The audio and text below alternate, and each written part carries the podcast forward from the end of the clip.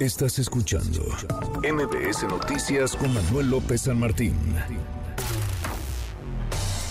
En MBS Noticias, la opinión de Ezra Shabot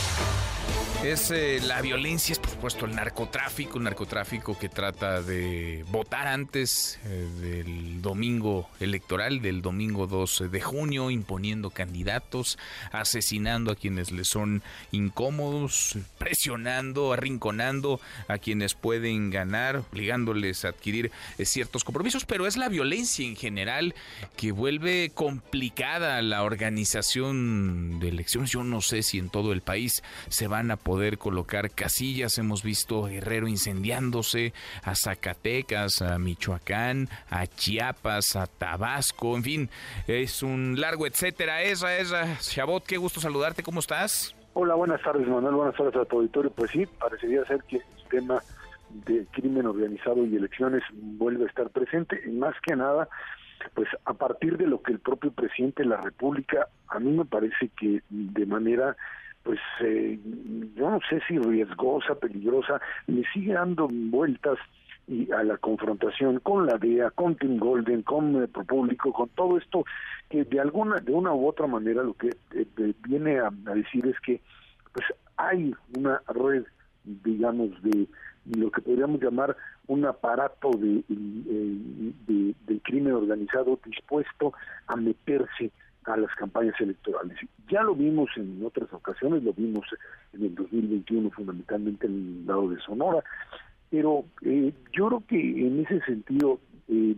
pues sí, están los ajustes de cuentas, me queda claro que eh, esto tiene que ver, esta idea de la DEA de estar infiltrando este tipo de informaciones, tiene que ver con estos ajustes de cuentas, y temas sin fuegos en su momento, eh, y, la respuesta del presidente de la República termina por elevar esta, porque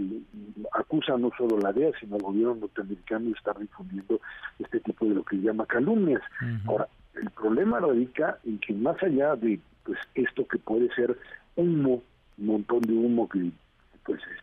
trata de cubrir una realidad, lo que el, magistrado del tribunal Felipe de la Mata, el tribunal electoral plantea es que eh, pues en una de esas hay zonas de la del país en donde difícilmente les va a ser muy difícil llevar a cabo elecciones porque el espacio que el crimen organizado controla se ha ido ampliando y por lo pronto, por lo pronto en el área de presidencias municipales y diputaciones locales y algunas incluso federales se empieza a ver la mano de esto. se ve muy complicado. vamos a escuchar lo que dijo el magistrado Felipe de la Mata a propósito de lo que mencionas eso.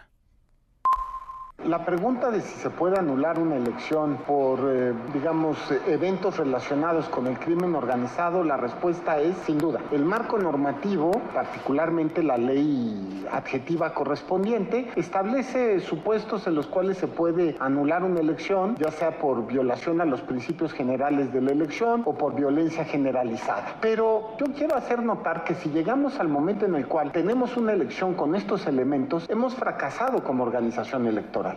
Pues sí, pues sí, habríamos fracasado eh, como país, como sociedad y el Tribunal Electoral como autoridad y el INE ni se diga, pero es contundente, se puede anular una elección por eventos relacionados con el crimen organizado, no hay duda, dice el magistrado del Tribunal Electoral Felipe de la Mata.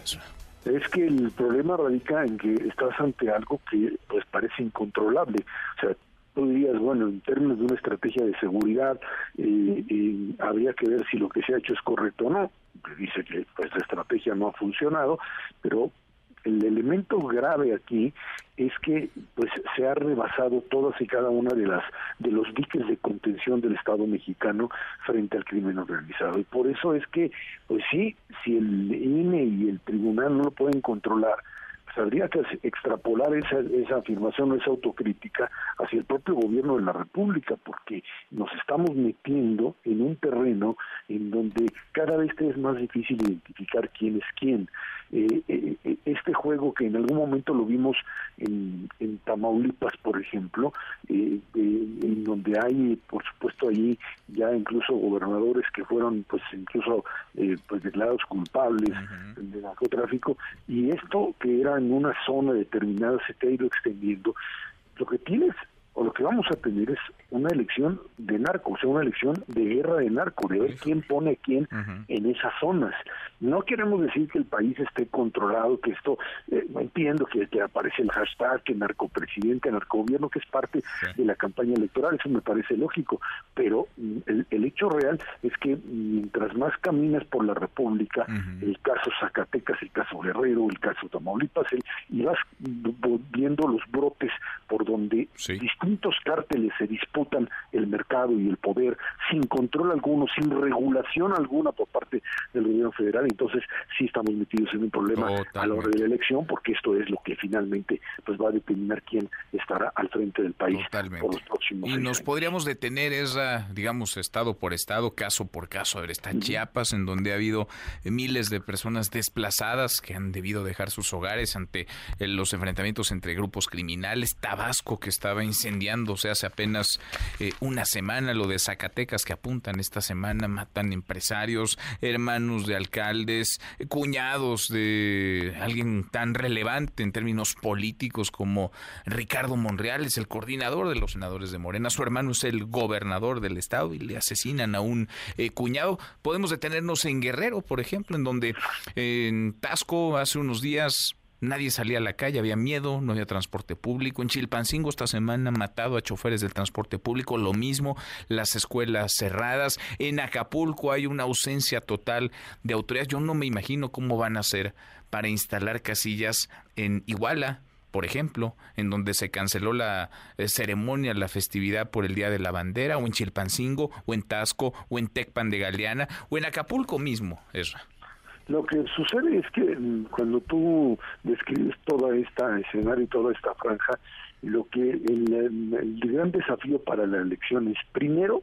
primero detectar que aquellos candidatos que estén inscritos, y esto es bastante complicado, no estén vinculados directamente con el crimen organizado. Esa tendrá que ser una revisión inicial. Ese es, digamos, un primer paso, porque eh, y está difícil, porque estás hablando de una cantidad brutal de, eh, espacios o de, o de zonas de, de disputa de control de político y de candidaturas y de